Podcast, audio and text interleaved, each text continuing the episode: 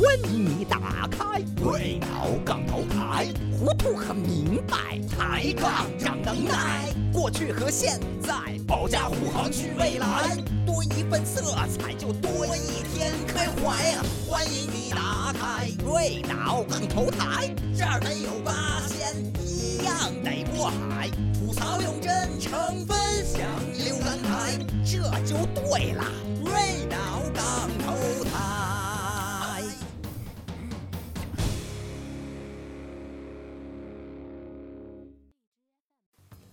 Hello，瑞脑电台又跟大家见面啦。哦，为什么要说又啊？哈，大家好，我是你们的老朋友一丈魔。很好，呃，今天跟大家聊聊什么呢？聊一个小小的话题吧。今天跟大家聊聊我们身边的谣言和真相。谣言和真相，身边的谣言和真相，那些曾经毁过我们童年三观的谣言。和真相，OK，嗯、我们童年都接触过什么知识？好多都是老师教给我们的知识，还有呢是书本上看来的，对吧？那 OK，小的时候，我相信老师都告诉过我们，人和动物的区别是什么？在于人懂得制造和使用工具。OK，但是呢，这个谎言到了今天已经不能再骗人了。为什么？因为动物学家已经发现，大猩猩懂得折断树枝，对树枝进行简单的打磨和加工，然后将这根经过简单打磨和加工的树枝伸进蚂蚁洞里面，将蚂蚁引出来，然后吃掉，来补充自身的蛋白质，填饱肚子。这说明什么？换句话说，就是显而易见的啊，大猩猩也会制造和使用工具。那么，大猩猩是人吗？相信老师们就不敢回答你的问题了吧？OK，那人和其他灵长类动物的区别究竟在于哪儿呢？呃，我觉得啊，个人认为就是在于人是有思想的，呃，但是其他的灵长类动物应该没有思想。呃，举个例子啊，我们我们当中有很多人，他们虽然有着人的外表，穿着人的衣服，但是但是他们人云亦云呀、随波逐流啊，呃，三人成虎啊，他们没有思想啊，拿影视剧当历史，看《甄嬛传》，对吧？然后就觉得哇，这个就是当时的事，然后拿拿谣言当真理。我觉得那些所谓的人呢，其实也是徒有虚表。说到底呢，就是啊，一群长得稍微漂亮一点的猩猩罢了啊。当然了，这个是绝对是存在的啊，我并没有人身攻击哦。呃，给大家举个例子，就是说有一则我们已经谣传了很久很久的神话，就是徐福是日本人的祖先，哈哈。这则神话相相信很多人都听过啊，但是这则神话已经骗倒了我们相当多的人，是吗？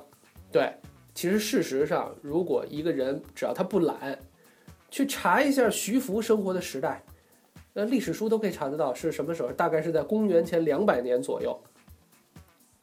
然后呢，我们再去查一查日本的历史，就很容易就能发现，在日本列岛上有人活动的历史，呃，不是说是石器时代，那也能推断到是绳文时代，就已经有一万年左右了吧？也就是说，在日本列岛，在一万年前就已经有了人类活动的这个证据，呃，有了这些文物可以证实。所以呢，但是徐福呢，徐福是在公元前两百年。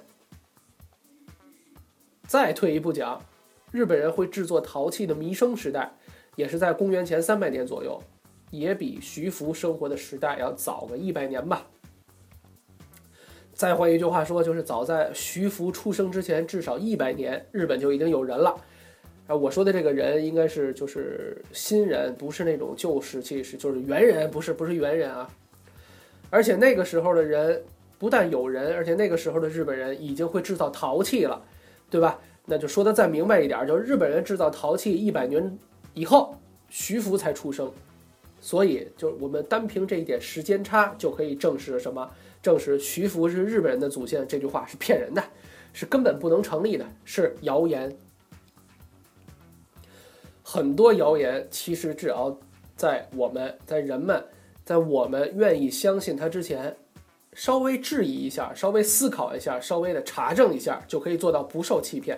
其实这个都不困难。嗯，还有一则谣言，谣言这个流传的也非常广泛，是什么？就是美国人杀光了原住土著印第安人。哦，听起来是不是很耳熟？为什么？因为这种历史观，它只能算勉强擦了一个边儿，它并不是完整的历史。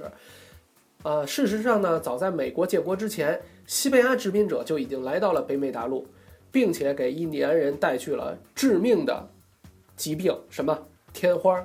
因为当时的美洲大陆和欧洲大陆并不是挨着的，美欧洲大陆上天花泛滥，美洲大陆的印第安人是不会得这种病的，因为这个病没有被传染过去，是那些呃西班牙殖民者带到了美洲大陆、北美大陆，传染给了这个印第安人。印第安人对天花当时对天花病是没有免疫力的，于是很多很多印第安人感染了天花，染病之后大片死亡。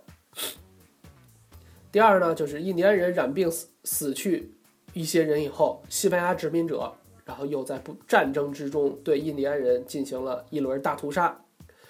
再后来才是轮到美国的西进运动，以之以及随之带来的杀戮。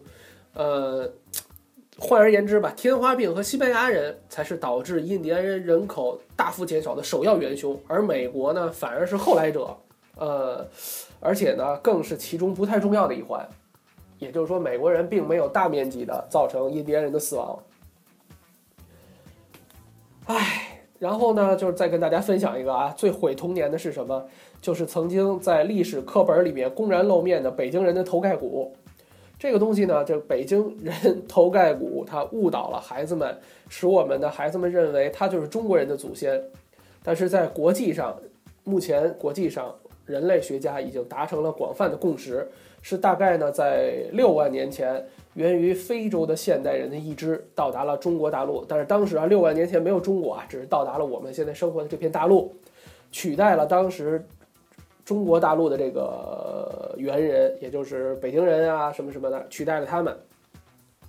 换句话说呢，我们不是那具出土了头骨的北京人的后代，我们是从非洲走出来的人猿的一支的后代。当然了，我们小时候熟悉的历史课本上那句北京人的头盖骨跟我们没有关系，也跟中国历史没有关系。为什么？因为他早已经死了，早已经是化石了，对吧？然后再给大家说一个吧，也是一个谣言，但是呢，会毁掉你们的三观，我也挺不好意思的啊。嬷嬷在这里先给大家道个歉，就是李小龙。我相信李小龙是我们很多成年人小朋友的偶像。李小龙拍过一个电影叫《精武门》，对吧？在《精武门》这个电影中呢，李小龙扮演的这个这个英雄，去上海虹口的日本武馆踢馆，一脚踢翻了东亚病夫的牌匾，对吗？然后大义凛然地喊了一句最著名的台词：“我们中国人不是东亚病夫，阿达，是吧？”还有这样，他还嚷嚷，对吗？然后呢，这是什么？孩子们。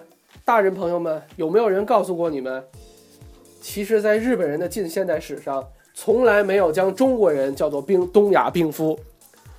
呃，当然了，我们可以说啊，近代史的日本人将中国人称作支那人，这个是符合事实的。可是日本人没有喊过我们东亚病夫。东亚病夫的概念是谁喊出来的呢？是谁叫出来的呢？是源于英国记者的一篇时评。对，你们没有看错，你们也没有听错，就是我说的“东亚病夫”这四个字儿是一个英国记者写的一篇报道。然后这篇报道、这篇时评，经过中国文人的以讹传讹，持续发酵，然后呢发扬光大。历史上，日本人是以东亚盟主自居的，他们从来不会把任何的亚洲人叫做“东东亚病夫”。对吧？因为如果你是老大的话，你会不会叫自己的小弟是病夫呢？不会。也就是说，换一句话说，就是李小龙的这部电影《精武门》中间的这一句台词和这一个镜头，这块牌匾“东亚病夫”，就是张冠李戴了，移花接木了。他为什么这么做呢？他是迎合了电影观众的民族感情，然后呢，赚了一些票房呗。明白啦。电影人赚票房，炒作概念。哦，对了，呃，在我们这一期这个瑞脑电台跟大家说再见的时候，结束的时候，我还要再跟大家说一件事儿。我相信这个事实如果抛出来的话，也会有一部分人的三观会被毁掉。是什么呢？就是李小龙的真名叫做李振藩，他出生于美国的旧金山 （San Francisco），他是一个美国国籍，地地道道的美国人。虽然他长了一副东方人的面孔，但是他是美国人。不管他的脸长成什么样，他是美国国籍。OK，今天的瑞脑电台就跟大家聊到这儿。今天聊的是什么？还记得吗？谣言和真相。还是我最最常说的那句话，我希望我们的听众朋友们、我们的听户们做一个独立思考的现代人，不要人云亦云，不要三人成虎。那 OK，那今天就跟大家聊到这儿，拜拜。